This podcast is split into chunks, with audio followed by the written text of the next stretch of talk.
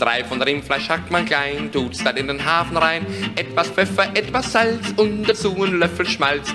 Früher starben die Menschen, weil sie zu wenig zu essen hatten. Heute, weil sie zu viel haben. Drei Zitronen ohne Kern, den Geschmack, den hat man gern. Kalt die Soße vom Reragu, schüttet man den ganzen zu. Das Kochen war am Anfang die treibende Kraft, warum wir überhaupt zur dominanten Art auf diesem Planeten werden konnten. Auch Leber, Käse und Honig, Sardine mit Spinat, gefärbte Eierschalen mit Mandelschokolade. Auf Paprika und Erdbeeren, zwei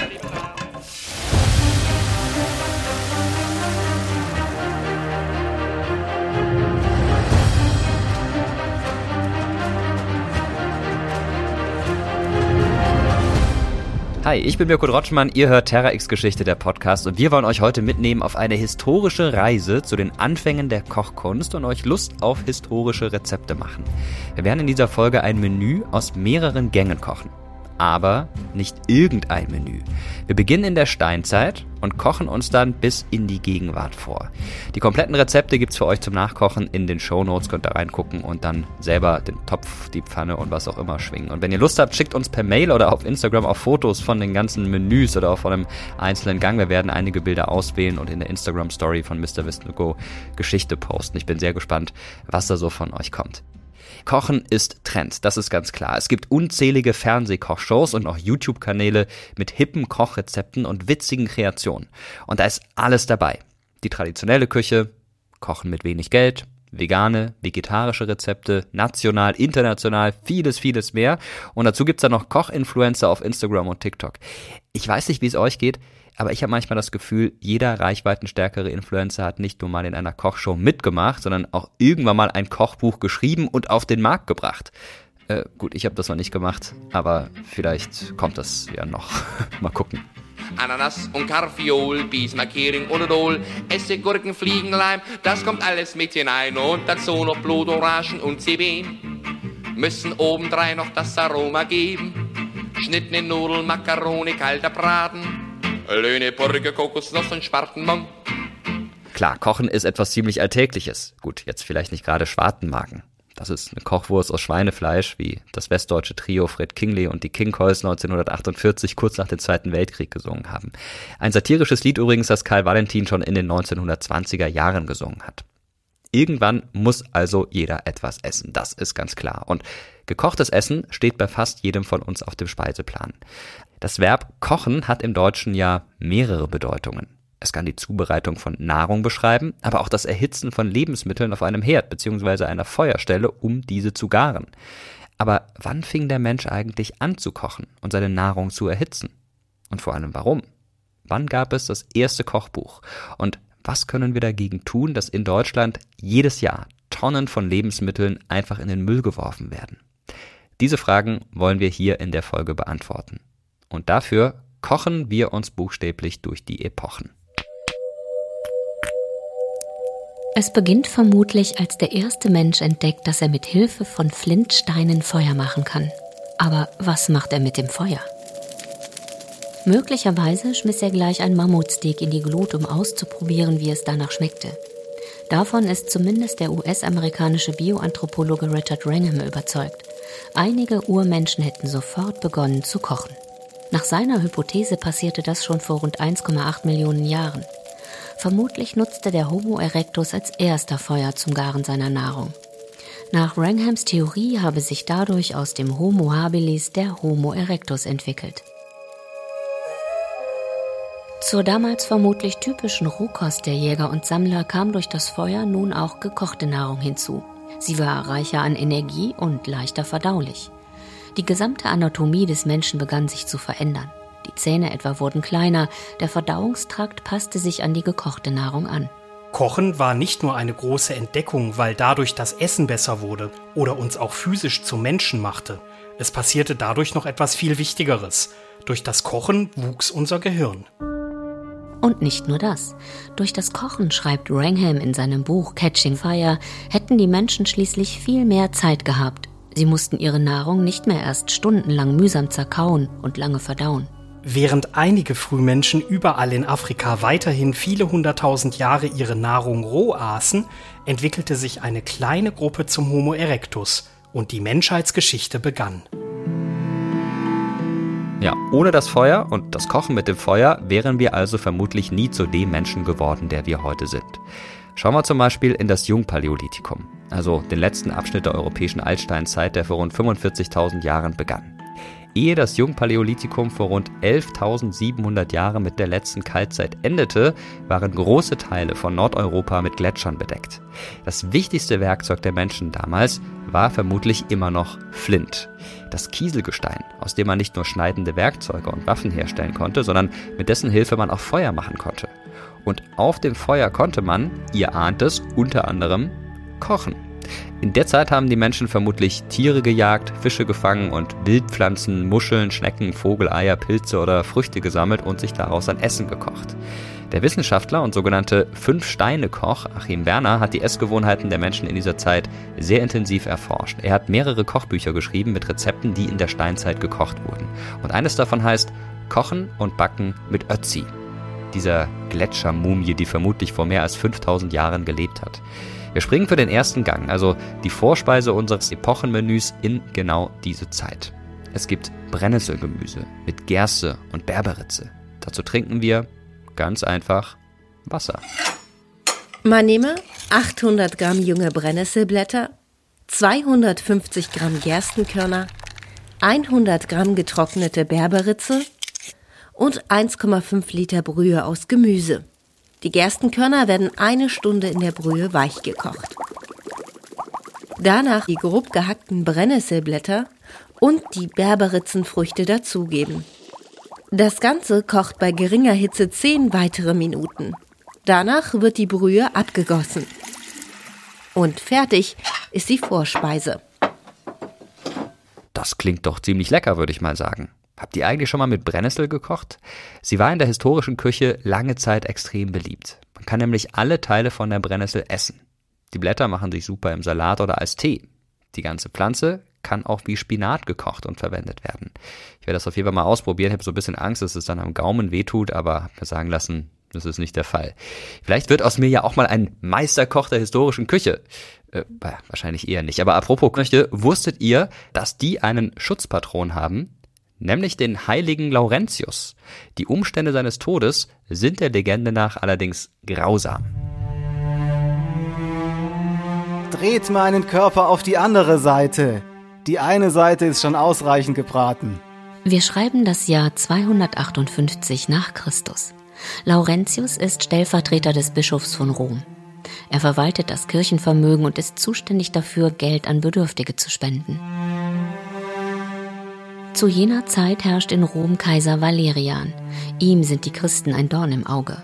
Valerian lässt Papst Sixtus II. enthaupten. Er fordert Laurentius auf, den gesamten Kirchenschatz zu übergeben. Als Laurentius dem Kaiser die Schätze der Kirche zeigen soll, versammelt er vor sich die Armen der Stadt und sagt, Das hier sind die wahren Schätze der Kirche. Kaiser Valerian schäumt vor Wut und lässt Laurentius foltern. Am 10. August 258 wird er auf einem glühenden Eisenrost hingerichtet. Ich bin jetzt fertig. Ihr könnt etwas von mir nehmen und essen. Tatsache oder doch nur Legende? Der heilige Laurentius jedenfalls geht als Märtyrer in die Geschichte ein. Weil er angeblich auf offenem Feuer verbrannte, gilt er heute als Schutzpatron der Köche.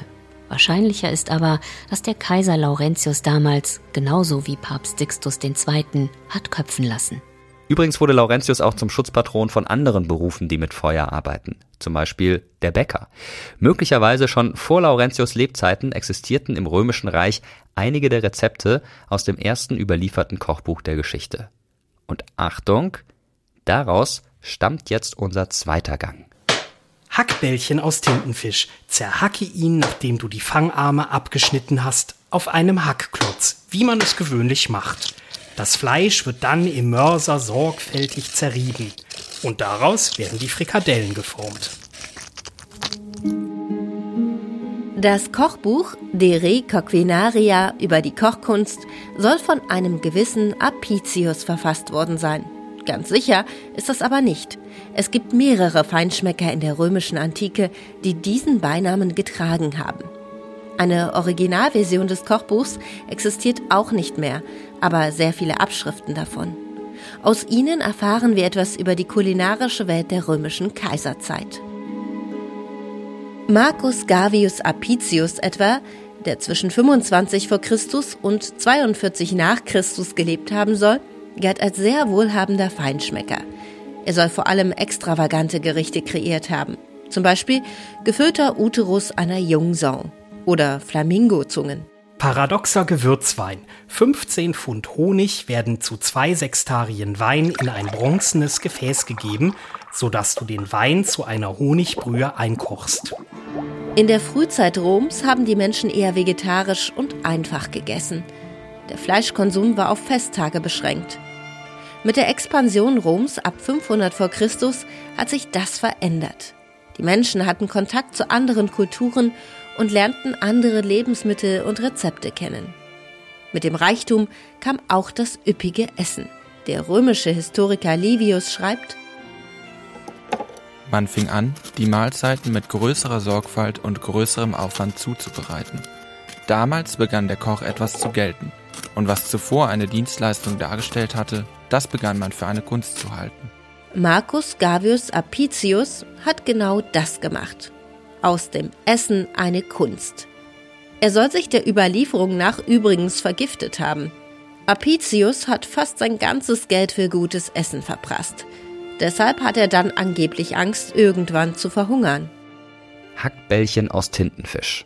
Das ist ein sehr ungewöhnlicher Hauptgang, würde ich sagen. Wäre jetzt auch nicht ganz so meins. Habe ich noch nie gegessen, will ich auch nicht unbedingt. Wie man die Frikadellen am Ende brät, steht allerdings nicht im Kochbuch. Dafür enthält über die Kochkunst noch Rezepte für Hackbällchen aus Hummer oder Langusten. Sehr exquisit. Für mich beides aber eher keine Option. Zu Marcus Gavius Apicius Zeiten konnten sich die meisten Menschen ein so extravagantes Essen natürlich nicht leisten. Und Apicius konnte natürlich auch nicht einfach in den nächsten Supermarkt stiefeln, um sich dort alle notwendigen Zutaten für seine Gerichte zu kaufen. Das ist heute ganz anders. Wir haben ein schier unendliches und fast immer verfügbares Angebot an Nahrungsmitteln, mit denen wir kochen können. Allerdings hat die industrielle Lebensmittelproduktion auch ihre Schattenseiten. Wir leben heute in einer Überflussgesellschaft und produzieren mehr, als wir verbrauchen können. Jeder Deutsche wirft jährlich im Durchschnitt 78 Kilogramm Essen in den Müll. Gemeinnützige Organisationen wie beispielsweise Foodsharing e.V. wollen etwas gegen diese Verschwendung unternehmen. Sie wollen so viele Lebensmittel wie möglich retten. Zum Beispiel Jörg Schwertfeger.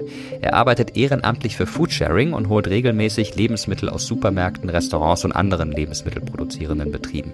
Sehr viel, vor allem äh, Backwaren. Die sind abends manchmal sogar noch warm wenn wir sie dann äh, abholen.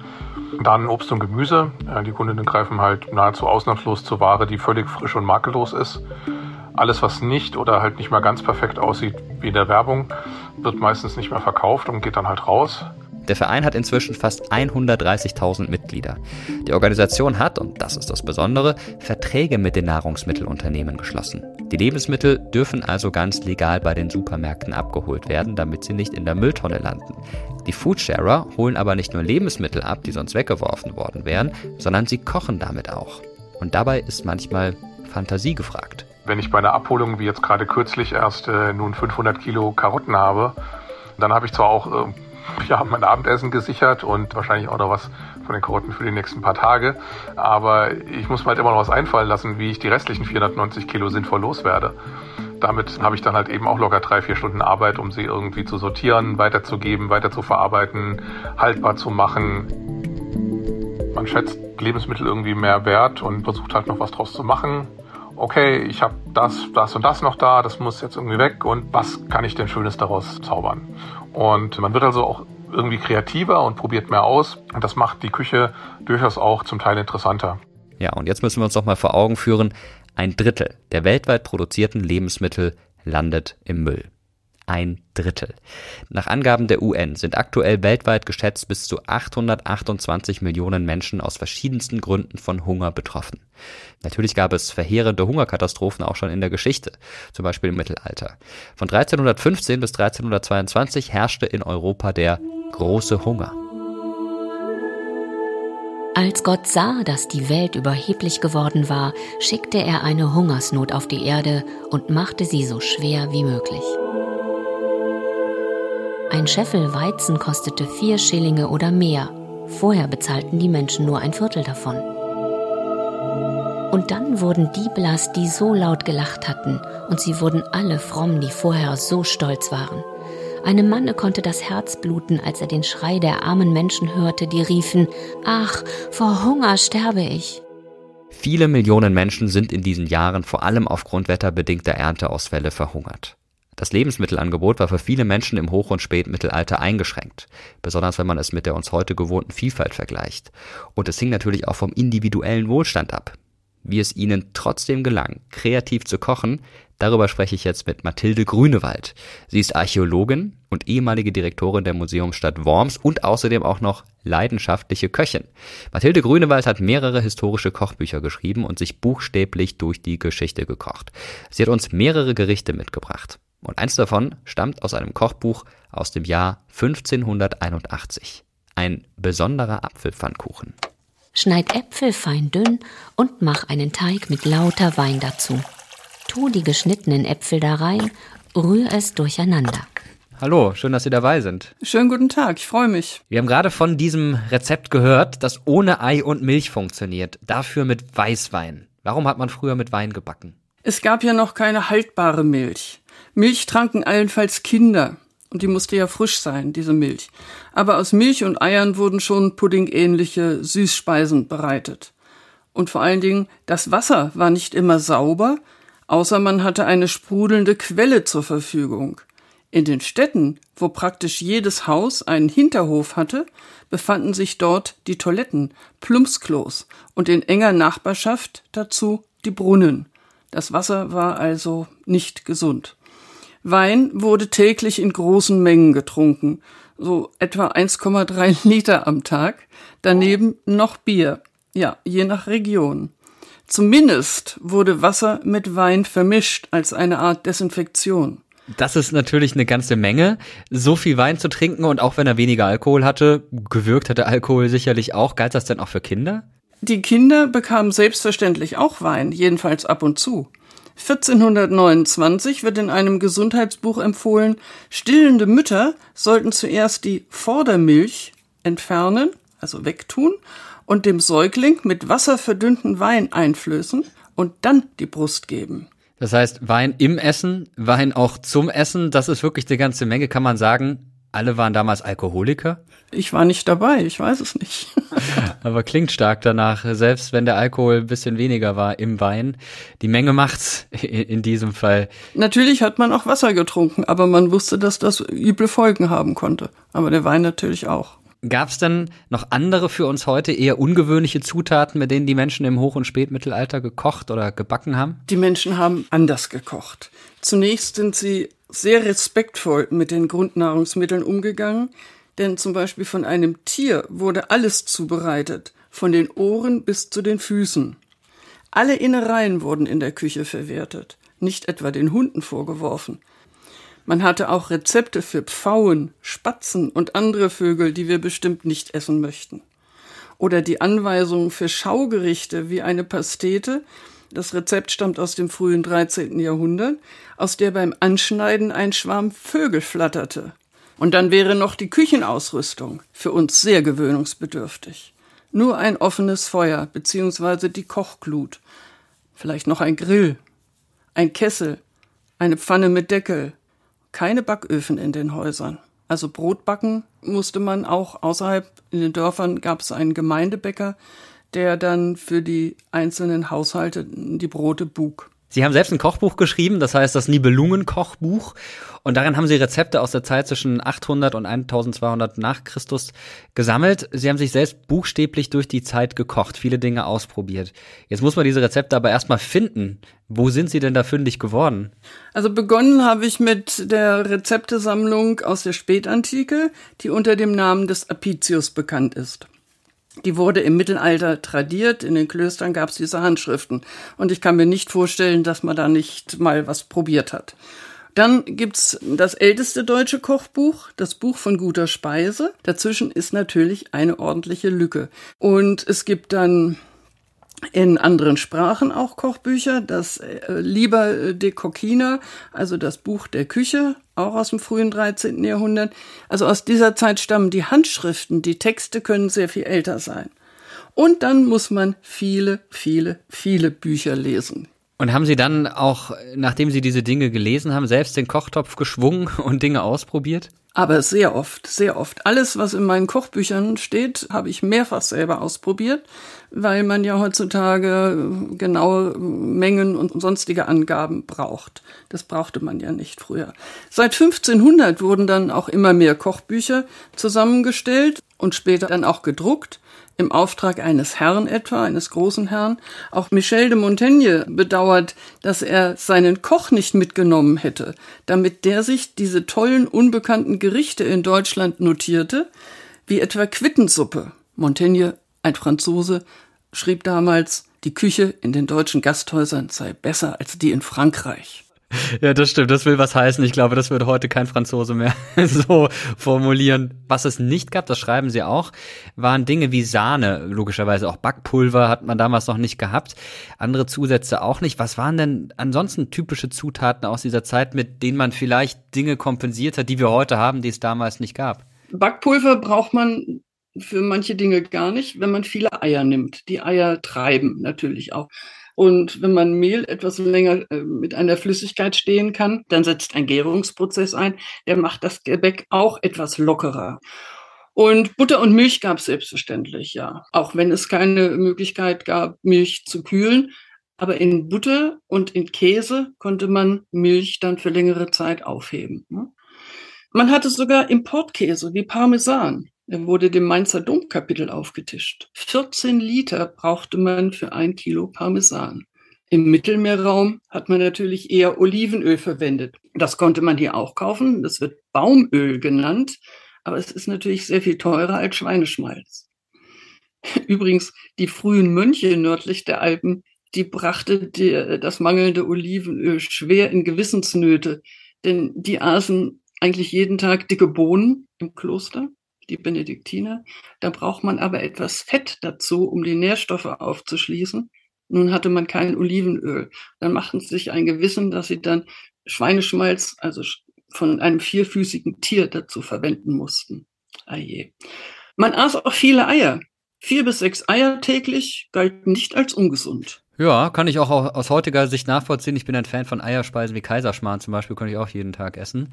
Ähm, jetzt haben wir schon viel gesprochen über wohlhabende Menschen, was sie so gegessen haben. Jetzt schauen wir uns mal eine ganz normale Familie im Mittelalter an. Was kam da auf den Tisch und vor allem wie oft? Ja, da gibt's eigentlich nur eine Regel, man nehme, so man hat.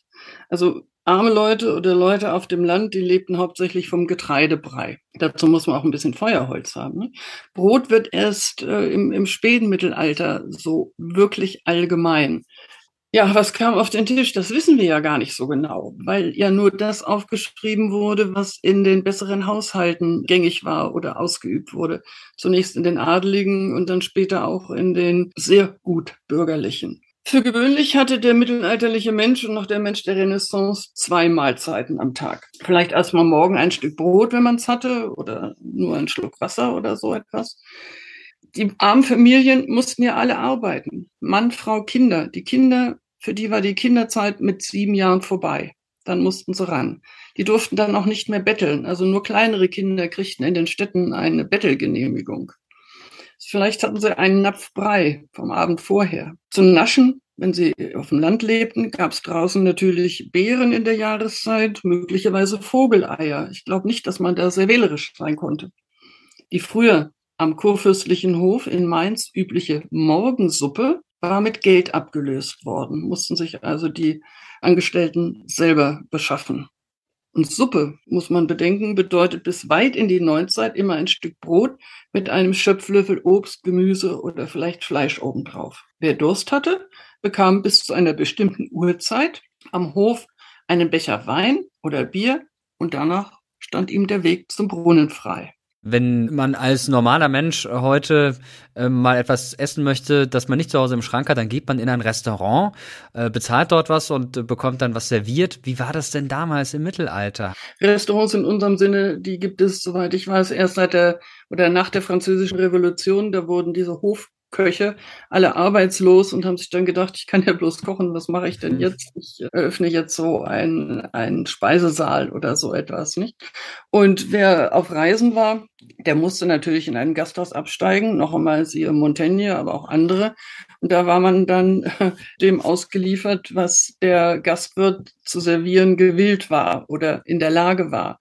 Und das war nicht immer das Beste. Also man wurde satt. Das Sattwerden stand an erster Stelle das Sattwerden und dann die Ehre, das Standesgemäße. Ja, das kann ich mir vorstellen. Gerade auch in, in Zeiten, in denen es wenig zu essen gab, weil auch wenig zu ernten war. Hungerkatastrophen, man denkt da zum Beispiel an die kleine Eiszeit, Anfang des 15. Jahrhunderts.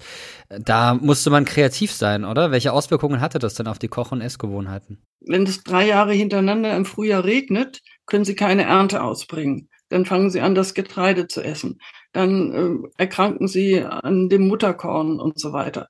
Also das ist ganz furchtbar und da bleibt an Kochkunst auch nicht viel übrig. Ne? Da vor allem im, im 9. Jahrhundert gab es sehr viele Hungersnöte. Und äh, ein Klosterbericht schreibt, wenn der König uns doch angekündigt hätte, dass er käme, dann hätten wir enthüllste Bohnen gehabt. Also wir hätten uns etwas vorbereiten können. Oder äh, wenn jemand zu großzügig war, dann wurde das äh, als nicht sehr positiv angesehen, denn das fehlte ja dann nächste Woche im normalen Haushalt. Ja, in den Mangelzeiten aßen die Leute alles, was sie kriegen konnten. Sie haben unglaublich viele Rezepte gesehen. Sie haben sie ausprobiert, selbst verkostet. Jetzt wollen wir hier in der Podcast-Folge ein historisches Menü kochen. Wir haben schon eine Vorspeise aus der Steinzeit, eine erste Hauptspeise aus der Antike.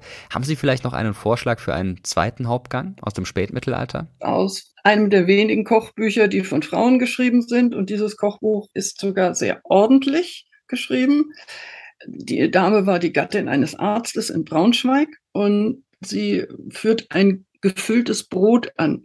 Also man nimmt dann ein Brot, schneidet oben einen Deckel ab, höhlt das Innere aus, füllt das Brot dann zum Beispiel mit Äpfeln und mit schon vorgekochten Kastanien, setzt das Ganze in eine gebutterte Form, gießt mal wieder Wein an, damit das harte, trockene Brot sich ansäuft, weich wird setzt den Deckel oben drauf und backt es eine Stunde im Ofen. Und dann hat man ein gefülltes Brot und das äh, habe ich bisher auch immer sehr erfolgreich serviert. Ja, da stellen wir schon mal fest, der Wein, der zieht sich durch. Vielen Dank auf jeden Fall für das Rezept. Das klingt wirklich sehr lecker und ich bin gespannt, wie es unseren Hörerinnen und Hörern schmeckt, wenn ihr das jetzt tatsächlich gerade nachkocht. Brot und Wein, das ist ja etwas Typisches aus der mittelalterlichen Küche, das wir auch heute noch verwenden. Auch gefüllte Brote gibt's heute noch. Gibt es da noch was anderes aus dieser Zeit, das wir heute noch kennen? Eine Pizza ja, ob sie jetzt einen Pizzaofen haben oder ob sie das auf eine Platte tun, so wie die alten Römer, die hatten ja da so Platten, bestimmte Platten, die äh, in der heißen Glut nicht gesprungen sind, weil der Ton extra äh, gemagert war. Sie nehmen also einen Teigfladen, tun das drauf, was sie haben. Wieder das Motto, man nehme, was man hat oder wenn man hat und ein Deckel drauf oder auch nicht und backt das dann in der Glut. Nichts anderes ist eine Pizza, also ein mittelalterlicher Fladen. Ja, sehr, sehr spannend. Ich finde über Essen, da könnte ich mich stundenlang unterhalten und noch länger könnte ich essen, vor allem auch darüber, wie früher gekocht und gebacken wurde. Vielen Dank an Sie, Frau Grünewald, für das spannende Gespräch. Es war mir ein Vergnügen. Ist dann alles das dabei, fehlt es noch an mancherlei Lorbeerblätter und Zwieback, die erhöhen den Geschmack. Käsenbrot und Glycerin, Zwetschgenmoos und Terpentin, kann es Zucker und Forell, dürfen auch dabei nicht fehlen. Ach, Malzkaffee und Rollmops, Zigorie und Zement. Ein Messerspitz voll Streusand gewiss nicht schaden könnt. Bananen, Aprikosen, nebst Himbeerlimonad. Ja, und dazu ein Löffel voll Messingputzpomat. Jetzt haben wir uns schon durch drei Gänge gekocht. Vielleicht macht er ja auch gerade mit, wer weiß. Mathilde Grünewald hat im Interview erwähnt, dass im Hoch- und Spätmittelalter das Schreiben von Kochbüchern immer beliebter wurde. Das erste in deutscher Sprache verfasste Kochbuch ist das Buch von der guten Speise. Es entstand wahrscheinlich um 1350 herum, aber wir wissen heute nicht mehr genau, wer es geschrieben hat. Die 101 Rezepte im Buch sind hochwertig und scheinen sich vor allem an eine Oberschicht zu richten. Es gibt zum Beispiel auch eine Anleitung für Mandelmus. Und es gibt, Zitat, eine gute Speise für jemanden, der sie gern essen will. Nimm Stiegelitzes Fersen und Mucken Fuße. Das macht das Köstlin alles so esse. Das ist gut und mag wohl sein ein gut lecker Spigeritelin. Ach, und versalz nur nicht, wanne es ist ein gut Gericht. Dies ist ein gut Lehre von guter Spise. Vielleicht habt ihr das Mittelhochdeutsche ja gerade verstanden. Zu diesem Rezept gehören Mückenfüße und Stieglitzfersen. Diese Zutaten sollen dem Gericht eine gewisse Süße geben. Ich muss euch aber enttäuschen, Mücken und Vögel haben die Menschen im 14. Jahrhundert nicht wirklich verkocht. Es handelt sich um ein sogenanntes Scherzgericht. Man brauchte dafür Zutaten, die man entweder schwer bekam oder die sogar giftig waren oder einfach eklig, wie Regenwürmer oder Tierohren. Diese Scherzgerichte waren hauptsächlich da, um die Leserinnen und Leser zu irritieren oder auch zu unterhalten. Darum heißt es am Ende des Rezeptes auch ein gut leckeres Speigericht. Anna Wolanska von der Universität Gießen forscht zu genau solchen historischen Kochbüchern wie dem Buch von der guten Speise und sie hat uns erzählt, warum diese Kochbücher heute noch spannend sind. Kochbücher sind in mehrfacher Hinsicht wichtig. Sie geben Aufschluss über die Küchen- und Esskultur der Zeit, in der sie entstanden, über landes- und standestypische Essgewohnheiten, Zutaten, Koch- und Brattechniken, Kochstellen, Küchen- und Tischgeräte. Natürlich auch über die Entwicklung der Kochkunst und der Hauswirtschaft. Im 14. Jahrhundert, als dann das erste Kochbuch in deutscher Sprache erschien, konnten eigentlich nur Männer Kochbücher schreiben und auch die Rezepte lesen. Sie stammten häufig aus Adel, Oberschicht oder Klerus. Und das lag daran, dass die meisten Frauen gar keinen Unterricht in Lesen und Schreiben erhalten haben. Außer vielleicht manche Nonnen in den Klöstern oder vereinzelt in der Oberschicht oder im Adel. Die Rezepte stammten vermutlich also von Küchenmeistern, die zum Beispiel an Höfen von Königen, von Fürsten und Grafen gearbeitet haben. Und genau deshalb waren auch die Rezepte eher für den Adelsgaumen gedacht. Aber das hat sich dann in der frühen Neuzeit geändert. Kochbücher von Frauen sind erst seit dem 16. Jahrhundert nachweisbar. Die in mütterlichen Küchen und in Mädchenschulen ausgebildeten Kochbuchautorinnen, wie zum Beispiel Henrietta Davidis, legten dagegen den Schwerpunkt auf die sogenannte gewöhnliche Küche, das heißt die bürgerliche Alltagsküche, die gesund, nahrhaft und günstig sein sollte. Die feinere Küche spielt in ihren Kochbüchern eine nebengeordnete Rolle. Kochbücher waren früher übrigens beliebte Hochzeits- oder Abschiedsgeschenke. Das Sammeln und Austauschen von Kochrezepten war seit dem 19. Jahrhundert eine echte Mode. So eine Art analoges Social-Media-Event. Kochrezepte wurden abgeschrieben oder mit Widmungen versehen. Familienrezepte aufgeschrieben und weitergegeben. Vor allem in adligen und bürgerlichen Kreisen war es üblich, ein handschriftliches Kochbuch anzulegen mit den Rezepten von Mutter, Großmutter oder Tanten. Und ich muss sagen, ich kenne das auch noch von meiner Mutter. Die hat auch so ein kleines Heftchen mit Rezepten, die ihre Mutter reingeschrieben hatte. Teilweise auch noch Rezepte von der Mutter der Mutter. Und meine Mutter hat da auch was ergänzt. Gut, wir sind jetzt keine Adligen, aber ich fand das trotzdem ganz interessant. Ehrlich gesagt weiß ich noch nicht, wo das Heftchen jetzt hingekommen ist. Aber das ist ein anderes Thema. Männer spielten damals auf jeden Fall in der Alltagsküche normalerweise keine Rolle. Die Rüben, die Rüben, die haben mich vertrieben. Hätt meine Mutter Fleisch gekocht, dann wäre ich geblieben. Dieser Auszug stammt aus einem alten Kinderlied von 1860. Die Rüben, von denen hier die Rede ist, sind Steckrüben. Der Erste Weltkrieg, Winter 1916-1917. Es ist bitterkalt. Dieser Kriegswinter wird in die Geschichte eingehen als der Steckrübenwinter. Wegen der wirtschaftlichen Probleme durch den Krieg und die britische Nordseeblockade war die Kartoffelernte in jenem Jahr besonders schlecht ausgefallen. Die Menschen griffen zu den Steckrüben, die die Bauern normalerweise als Viehfutter anbauten. Aber kaum einer wollte das billige Kuh- und Schweinefutter freiwillig essen. Wir hatten kein Lesebuch, keine Tafel, nichts. Ich bin nur mit einem Stück Steckrübe in der Hand in die Schule gegangen. Jetzt galt es, den Deutschen die Steckrübe schmackhaft zu machen. Aus dem Viehfutter wurde die preußische Ananas. Von 1917 an entstanden spezielle Steckrüben-Kochbücher. Darin wurde die Steckrübe als besonders gesund und lecker angepriesen. Ja, schmeckt denn vielleicht eine rohe Kartoffel angenehm? Wer will auf Dauer Weizen im Urzustand essen? Müssen nicht die meisten Dinge erst zubereitet werden, um genussfähig zu werden? Viel genutzt hat es nicht. Die Steckrübe blieb unbeliebt. Doch die Menschen hatten oft keine andere Wahl. Das war dann im Zweiten Weltkrieg ähnlich und auch im Hungerwinter 1946-47 kramte man das alte Steckrübenkochbuch wieder hervor.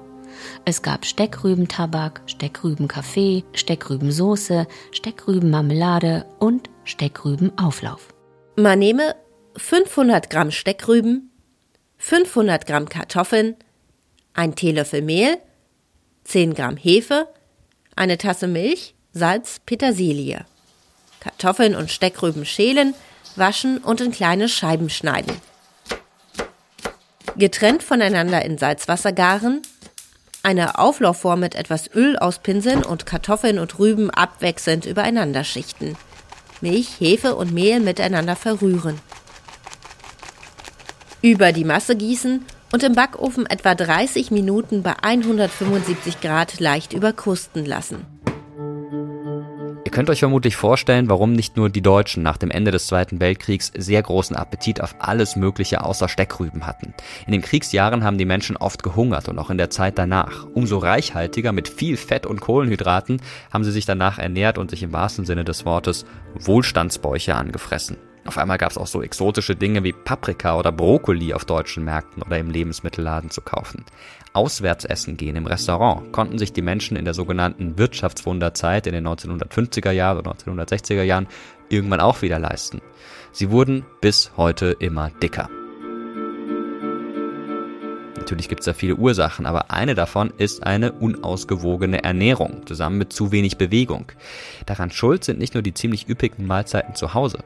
Jahr für Jahr nahm seit dem Ende des Zweiten Weltkriegs die Zahl derjenigen zu, die auswärts essen, also in Mensen und Kantinen. Und dieses Essen galt lange Zeit als ziemlich ungesund und nicht so schmackhaft. Einheitsbrei mit Tütensoße, verkochtes Gemüse, Pizza, Pommes, vegetarisch eher selten, vegan so gut wie nie. Erst langsam setzt auch hier ein Umdenken ein. Vor der Covid-19-Pandemie haben rund 16 Millionen Menschen in Deutschland in einer Einrichtung der sogenannten Gemeinschaftsverpflegung gegessen, also in Seniorenheimen, in Kitas, Schulen, Firmen oder Unis. Die Deutsche Gesellschaft für Ernährung hat deshalb gemeinsam mit anderen Ernährungsexperten Qualitätsstandards aufgestellt, um auch in Kantinen und Mensen eine gesunde und ausgewogene Ernährung zu gewährleisten. Verpflichtend sind diese Kriterien allerdings nicht. Übrigens ist Deutschland eines der Schlusslichter in Europa, wenn es darum geht, Geld fürs Essen auszugeben. 2021 haben deutsche Haushalte nur rund 15 Prozent von dem, was sie für Konsum zur Verfügung hatten, für Nahrungsmittel ausgegeben. In Rumänien zum Beispiel waren es etwa 26 Prozent. Und gehen wir in die Geschichte zurück, dann zeigt sich, dass 1850 die Privathaushalte in Deutschland noch rund 60 Prozent ihrer gesamten Konsumausgaben für Nahrungsmittel aufwenden mussten. Etchepetchen, Parmesan, Bauern, Sächsen, Saunerrahm, Gesundheitskuchen, Petersil, Nenze, Hacken, Besenstiel, Zwiebelzell, Kreosot, Ziegernstuppen, Unkompott, Ziegelsteine pulverisiert, werden mit hineingerührt, Tribüne und Fassade. Eine höhere Wertschätzung als bei uns erfährt das Essen in vielen anderen Regionen der Welt. Zum Beispiel im nordspanischen Baskenland. Nicht nur in den Familien und Restaurants wird sehr gut gekocht, sondern hier gibt es etwas, was es sonst nirgendwo auf der Welt gibt. Nämlich sogenannte gastronomische Gesellschaften. Und das hängt mit der großen Liebe der Basken zum guten Essen zusammen. Da treffen sich Männer, um gemeinsam zu kochen. Man nennt diese Gesellschaften auch Männerkochvereine. Rund 1500 gibt es davon im Baskenland.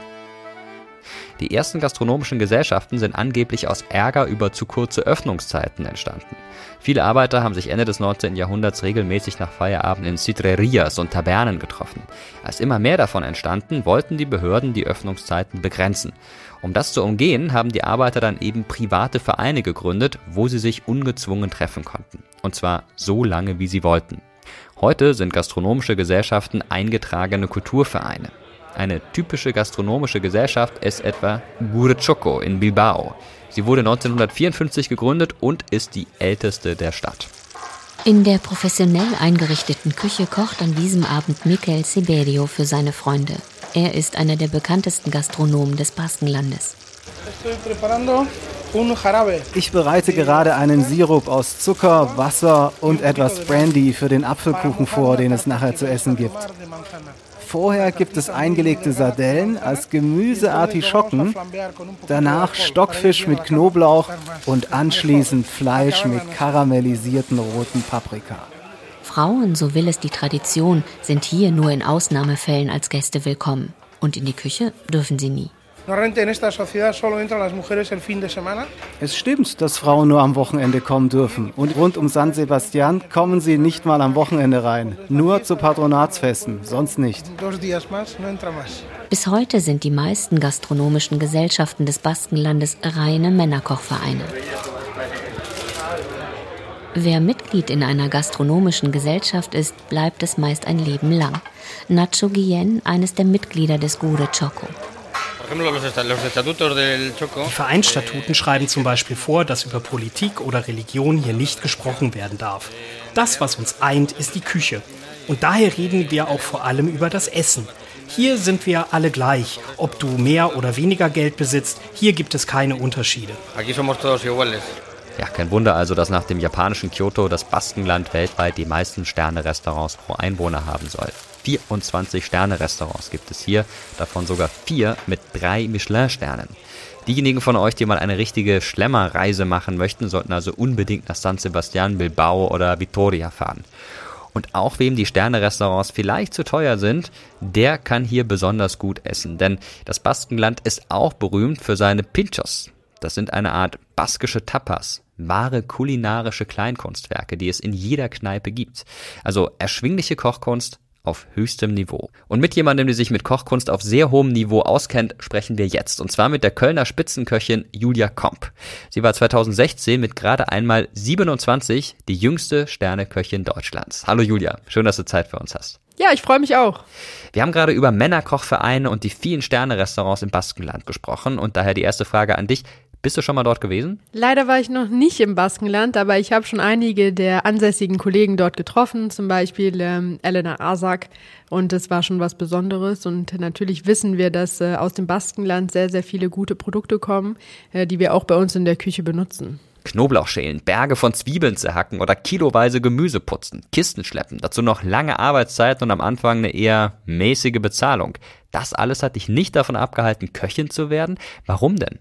Ich finde, Köchin ist ein sehr attraktiver Beruf. Man hat nirgendwo so viele Möglichkeiten, so kreativ zu sein, so viele Menschen kennenzulernen und auf der anderen Seite natürlich auch Gäste glücklich zu machen. Ich könnte jetzt meinen Koffer packen mit meiner Ausbildung und mit dem, was ich geleistet habe und am anderen Ende der Welt anfangen, was Neues zu machen. Und ähm, ist, er ist so vielseitig. Ähm, in welchem Beruf könnte man einfach losziehen und eine Weltreise machen, um in verschiedenen Betrieben zu arbeiten? Also das ist schon was Besonderes. Aber habe natürlich auch sehr hart gearbeitet, äh, weil es mir Spaß gemacht hat. Und ich ähm, mag diesen Team Spirit, ähm, dass ja mehrere Leute zusammen für ein Ziel kämpfen, nämlich die Gäste glücklich zu machen, dass man sich hilft und auch diese Stresssituation. Also ich mag meinen Beruf und ich könnte mir nichts Schöneres vorstellen.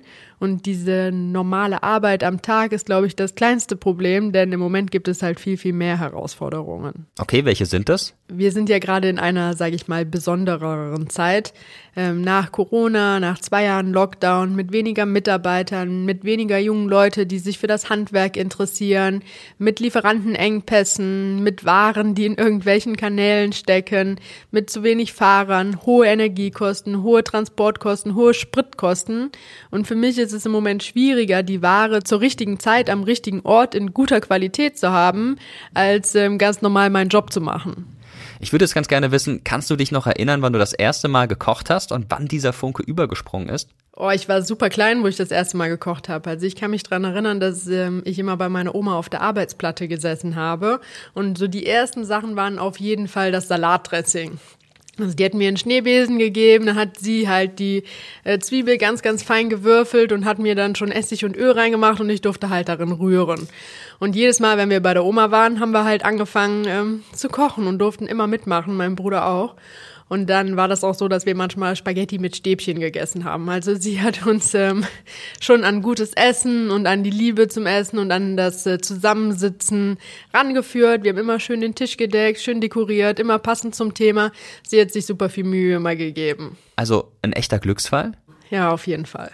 Und wann ist bei dir dann der Gedanke gekommen, okay, Köchin, das wär's jetzt? Ja, das war die Zeit im Fernsehen mit Jamie Oliver, Tim Melzer, ähm, das perfekte Dinner. Und das hat mir irgendwie gefallen, das hat mir zugesagt, ich fand's toll und habe mir dann überlegt, okay, dann mache ich mal ein Praktikum. Und mein erstes Praktikum war in, im Hotel, also ich wollte erstmal Hotelfachfrau ähm, werden, aber da waren ich ein paar Tage im Service, paar Tage auf Etage.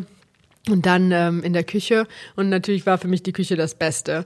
Dadurch, dass ich schon ähm, das Gemüse und die Sachen halt kannte, also wenn die mich ins Kühlhaus geschickt haben, dann bin ich auch mit den richtigen Sachen zurückgekommen. Das hat die halt begeistert und dann haben die mir natürlich mehr äh, gezeigt als vielleicht dem einen oder anderen. Ja, und dann war ich danach in einem äh, Partyservice und in einem Delikatessenladen. Auch da waren die Leute super nett und haben halt gemerkt, dass ich mitmache und die mir halt viele Aufgaben abgeben können. Und deswegen habe ich auch dort viel gelernt. Und dann habe ich mir, ja, eins nach dem anderen immer wieder eine andere Stelle ausgesucht und habe in meinen Ferien dann wo gearbeitet und dann war für mich klar, okay, Köchin, das ist es. Aber du hattest schon sofort die Vorstellung davon, was Besonderes zu kochen. Also du wolltest jetzt nicht in die Systemgastronomie gehen, oder? An diesen Switch kann ich mich nicht mehr ganz genau erinnern, wie ich dann auf die Idee gekommen bin, dass es halt diese Sternegastronomie sein soll. Ich weiß nicht, wo ich es her hatte, aus dem Fernsehen oder über Gespräche, aber das war jetzt auch nicht so, dass meine Familie regelmäßig im Sternerestaurant gegessen hat. Aber das kam dann auf einmal und dann habe ich mein ähm, erstes Praktikum bei Mario Kotaska gemacht, war dann im Schloss Leerbach in der Hotelküche und ähm, dann wurde ich halt empfohlen äh, ins Restaurant zur Tant und habe dort meine Ausbildung gemacht. Heute, gerade auch in der Spitzengastronomie, gibt es wahnsinnig viele Männer. Wie war das denn, als du damals angefangen hast? Zu meiner Zeit gab es wirklich wenige Frauen. Also in meiner Ausbildung gab es noch eine Azubine, die ein Jahr über mir war. Und in den anderen Betrieben tatsächlich war ich meistens ähm, alleine als Frau, habe mir dann aber äh, schnell Verstärkung mit ins Boot geholt und ähm, allgemein fand ich es gar nicht so schlimm. Also ich kann mich nicht wirklich beklagen. Ich hatte wirklich ein gutes Leben. Ich habe genauso viel gearbeitet. Ich habe auch die Kisten in den Keller geschleppt, hoch und runter mitgemacht und ähm, war immer dabei. Aber ich weiß auch, dass es das andere Extrem gibt, denn ich habe selber eine Freundin, ähm, die mit Sicherheit auch Gas gegeben hat in der Küche und mitgemacht hat, aber sie hatte nicht so ein Leben wie ich und ähm, da waren auch manchmal so Sprüche, die man halt nicht hören möchte. Also leider Gottes gibt's ähm, dieses Gespräch, worüber wir immer reden, wirklich. Aber warum gibt's denn so wenig Frauen? Also es ist ja paradox. Es fängt ja schon im Mittelalter an. Da waren die Küchenmeister an den Adelshöfen auch schon Männer. Aber zu Hause war traditionell die Frau für das Kochen zuständig. Wenn man jetzt in die Küchen guckt, sieht man das nicht. Es gibt viele Frauen in der Küche. Wenn man in meine Küche gibt, gibt's sechs Mädels. Und ähm, wir haben drei Azubis, äh, also weibliche Azubis. Die Situation verändert sich, glaube ich, erst in der gehobeneren Position. Denn klar steht man erstmal im Hintergrund, man arbeitet sich hoch vom Azubi zum Kommi, Chef de Party. Und irgendwann, wenn eigentlich so der Zeitpunkt wäre, vielleicht stellvertretender Küchenchef zu werden oder auch Küchenchef, dann kommt einem halt die Familie dazwischen. Deswegen gibt's aus meiner Perspektive weniger Sterneköchinnen, weil es wird halt dann mit der Zeit kritisch. Man muss ja dann, wenn man in diesem Alter ist, eigentlich eine Familie beginnen, Kinder bekommen, weil sonst ist es zu spät. Ich hatte halt super Glück, dass es so schnell geklappt hat und das im Prinzip vor der Familie geklappt hat mit dem Michelin-Stern. Normalerweise klappt es halt nicht so schnell. Und wenn es dann klappt, ist man vielleicht 30, 35, 40. Und äh, da hat man ja normalerweise eine Familie zu Hause. Der erste Stern mit 27, das muss doch der Hammer sein, oder? Ja, ich bin in ähm, ein Restaurant gekommen und habe, glaube ich, im Februar angefangen zu arbeiten. Im Frühling wurde ich Sous-Chefin und Ende des Sommers hat der Küchenchef gesagt, äh, dass er das Restaurant verlassen möchte. Und dann hat halt der Geschäftsführer mich gefragt, ob ich seine Stelle übernehmen möchte. Und dann dachte ich mir so, nein, auf gar keinen Fall. Ich bin viel zu jung. Das ist erst meine, ähm, ja, eigentlich meine dritte richtige Stelle nach der Ausbildung. Ich habe viel zu wenig gesehen, um jetzt Küchenchefin zu werden und ein Team zu leiten. Und dann habe ich hin und her überlegt und irgendwann habe ich mir dann gedacht, okay, wenn du es halt machst, dann und es klappt und du kannst den Stern verteidigen, denn das Restaurant hatte schon äh, mehrere Jahre einen Stern, dann ist es halt deiner und dann hast du wirklich was geschaffen. Aber wenn es halt misslingt, dann muss man seinen Koffer packen und ganz weit abhauen, weil das wäre schon echt unangenehm. Und dann haben wir wirklich ein Jahr lang, äh, also im Dezember bin ich dann Küchenchefin geworden und wir hatten, glaube ich, im November unseren neuen Michelin-Stern bekommen als Team. Und dann war ich halt ein Jahr Küchenchefin in einem Sterne-Restaurant, so lange, bis nächstes Jahr halt der neue Stern vergeben worden ist und Gott sei Dank haben wir den Stern wieder bekommen. Und dann sind halt äh, schon einige Steine ähm, Ballast abgefallen von mir. Das ist super spannend. Und was auch wirklich cool ist, du hast den Stern im Restaurant halten können, was ja mit 27 eine unglaubliche Leistung ist. Also, wie lange hast du damit gearbeitet und wann war Schluss? Und Was hast du dann gemacht? Ich war äh, vier Jahre Küchenchefin im Schloss und danach war es einfach Zeit, was Neues zu sehen, was Neues zu lernen. Und dann habe ich meinen Koffer gepackt und habe eine Weltreise gemacht, um in verschiedenen Ländern, vor allem im Asien und im Orient, die authentische Küche kennenzulernen. Also du hast sozusagen dann deine Reiseroute nach den Ländern ausgewählt, von denen du die Küche kennenlernen wolltest? Ja, im Prinzip schon. Ich bin losgezogen, habe erstmal ein paar Tage Urlaub gemacht und durchzuatmen, habe dann auch mit äh, Anne, meiner Patissiere, eine kulinarische Reise durch den Oman gemacht und dann sind wir zusammen äh, nach Thailand und in Thailand ging es los, dass ich äh, mit meinen Praktika gestartet bin. Du hast Praktika gemacht als Sterneköchin? Ja, ich bin von einer Küche zur nächsten, um halt möglichst viel zu lernen. Am Anfang war eigentlich der Plan, mehr in so Straßenküchen zu kochen und in authentischen Restaurants, aber es ist wirklich schwierig reinzukommen und äh, meistens ist das Problem der Sprache. Und dann bin ich halt relativ schnell darauf umgeswitcht, doch in die guten Restaurants zu geben und dort mitzuarbeiten, also eher in Fine Dining, wo das Team ein bisschen internationaler ist und auch die Sprache Englisch. Und dann bin ich mit meinen Kollegen nach der Arbeit ähm, in die traditionellen Restaurants gegangen und sie haben mir erzählt, was es ist, woher es kommt, warum man es so macht und wie man es macht. Und dann haben wir halt auch oft zum Personalessen die typisch authentischen Gerichte gekocht und die haben mir gezeigt, wie es geht. Es ist nicht nur für die Küchenchefs dann auch seltsam gewesen, wenn du gesagt hast, hi, ich bin die Julia, ich habe übrigens einen Michelin-Stern und möchte jetzt ein Praktikum machen, oder? Bei ein paar war es wirklich so, aber allgemein ähm, habe ich mich halt ganz normal verhalten. Manchen habe ich es auch gar nicht gesagt, sondern habe einfach nur ähm, ähm, gefragt, ob ich ein paar Tage mitarbeiten kann und dann ist es erst später rausgekommen, wer ich eigentlich bin. Jetzt bist du ja in der Spitzengastronomie unterwegs und man muss sagen, Deutschland hat eigentlich nicht unbedingt den besten Ruf, was Essverhalten und Kaufverhalten angeht. Wenn wir jetzt mal international gucken, hast du eine Erklärung, warum das so ist? Nee, ich weiß leider nicht, warum es so ist, aber ich finde es echt sehr, sehr schade. Ich weiß, in Tunesien sonntags 2 Uhr, es gibt niemanden auf der Straße, weil jeder zu Hause ist, um halt mit seiner Familie Mittag zu essen. Und überall kommt der Duft von ähm, dem Couscous ähm, aus dem Schornstein und es riecht so gut und dann denkt man sich, boah, ich würde mir wünschen, dass das halt zu Hause auch so zelebriert wird. Für uns ist hier in Deutschland oder für viele Menschen hier Nebensache, die essen einfach nur um zu überleben und nicht um zu leben. Und da sieht man halt den krassen Unterschied zu Frankreich. In Frankreich gibt's nicht so viele schöne Autos äh, wie bei uns auf der Straße. Die Leute haben nicht so krasse Wohnungen, schön eingerichtet mit Garten, aber die geben halt ihr Geld dafür aus, gutes Essen zu kaufen und halt auch essen zu gehen und halt äh, diese Mahlzeit zu zelebrieren und zu genießen. Wenn man sich jetzt mal umschaut, also man guckt ins Fernsehen, Kochshows ohne Ende in den Buchhandlungen, Kochbücher, unglaublich viele Kochblogs, Kochtutorials, also man hat das Gefühl, wenn man sich so umguckt, boah, ganz Deutschland ist nur noch am Kochen. Und dann landen auf dem Grill doch irgendwie nur die Billigwürste vom Discounter. Und das ist halt schon traurig.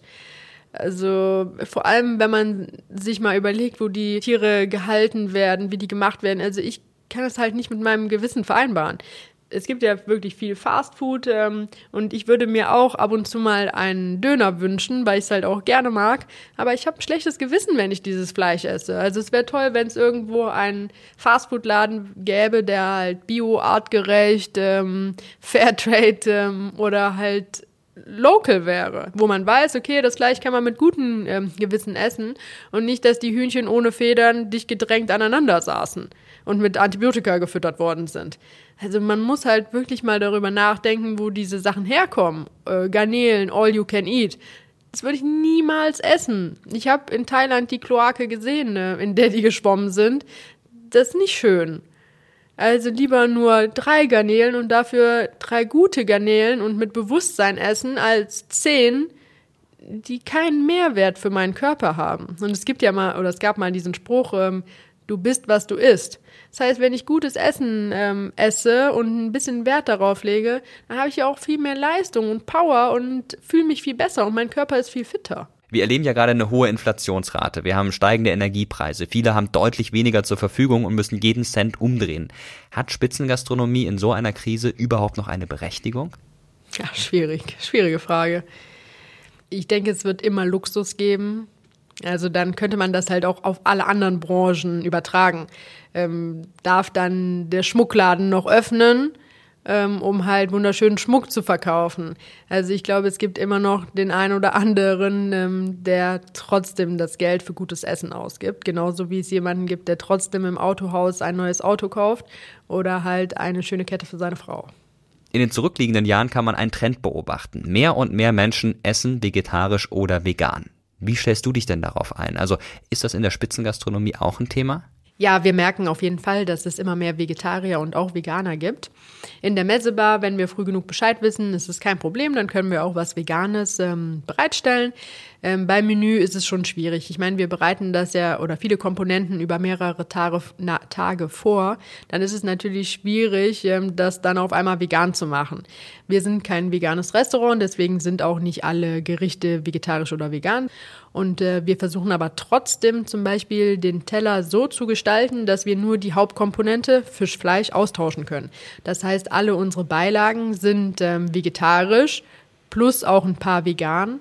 Und wenn ein Vegetarier kommt, dann haben wir immer als Ersatz halt eine coole vegetarische Alternative, so dass die das Menü so essen können, wie es halt auf der Karte steht und nicht, dass man halt immer dieses Problem hat, oh nein, da ist jetzt ein Vegetarier, was sollen wir machen? Jetzt die letzte Frage an dich. Wahrscheinlich wirst du mit den Augen rollen. Und zwar kochen wir uns in dieser Podcast-Folge durch die Epochen.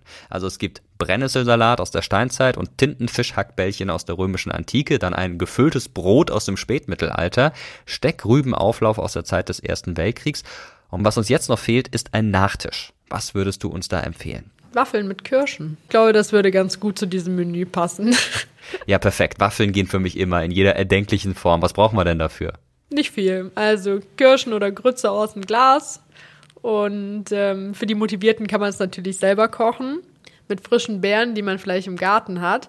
Und äh, ansonsten braucht man äh, Butter, Eier, Mehl und Zucker. Ja, das war's. Also ganz einfach, damit nicht noch mehr Chaos entsteht. Chaos? Wie meinst du das denn? Also unser Epochenmenü klingt doch ganz wunderbar, oder? Also die Fischbällchen, die würde ich gerne mal probieren. Ja, kannst ja mal nachkochen, wobei es dann gut sein kann, dass ich das nicht essen werde, aber muss ja auch gar nicht unbedingt. Auf jeden Fall dir ganz herzlichen Dank für das Gespräch. Schön, dass du da warst. Gerne. Sauerkraut und Sellerie, Rettich und Fromage de Brie, Gola, Spargel und Stellin, Weichselsaft und Sahalin, Geiserdin, die Schusterpapp, Apfelmus und Salmiak, auch Brigettes und Anthrazit, Platz, Patronen, Dynamit, ist dann alles drin, was sich so wem diktiert. Wird das Ganze mit einem Löffel umgerührt. Glauben Sie mir, das schmeckt doch wirklich delikat. Sehen Sie, so entsteht der russische Salat. Und wenn ihr jetzt nicht mehr alles ganz zusammenbekommt, was Fred Kingley und die King Calls in dieser Folge alles zusammengemixt haben, ich weiß es ehrlich gesagt auch nicht mehr. Ich hoffe aber, ihr könnt euch zumindest noch erinnern an unser fünfgängiges Menü, das wir in dieser Folge vorgestellt haben. Ich freue mich schon sehr auf eure Fotos der nachgekochten Gerichte und ich freue mich auch sehr über Einladungen zu Waffeln. Waffeln sind für mich wirklich ein absolutes Highlight als Nachtisch. Schreibt uns gerne eure Erfahrungen zum Thema Kochen, zum Beispiel per Mail auf Mr. Geschichte Instagram oder auch im Community-Tab bei YouTube und natürlich dort gerne auch eure Gedanken zu dieser Podcast-Folge und zum Podcast allgemein. Wir posten dort jedes Mal, wenn eine neue Folge erscheint und wir freuen uns immer darüber, wenn ihr uns etwas schreibt. Und jetzt verabschieden wir uns in eine kurze Herbstpause und hören uns dann wieder im November mit vielen spannenden neuen Themen. Aber still wird sie auf keinen Fall, denn es erwartet euch in der Zwischenzeit ein spannendes Limited Series Podcast Projekt. Auch mit mir, es wird da um die Ukraine gehen. Das ist sehr bewegend und ich freue mich da auf jeden Fall drauf. Hört da gerne rein wenn es dann soweit ist. Ich bin Mirko Drotschmann und das war TerraX Geschichte, der Podcast, eine Produktion von Objektiv Media im Auftrag des ZDF. Die Redaktion hatten Janine Funko und Andrea Kart. Für die technische Umsetzung und Gestaltung verantwortlich ist Moritz Rastrup. Ich sage vielen Dank fürs Zuhören und bis zum nächsten Mal.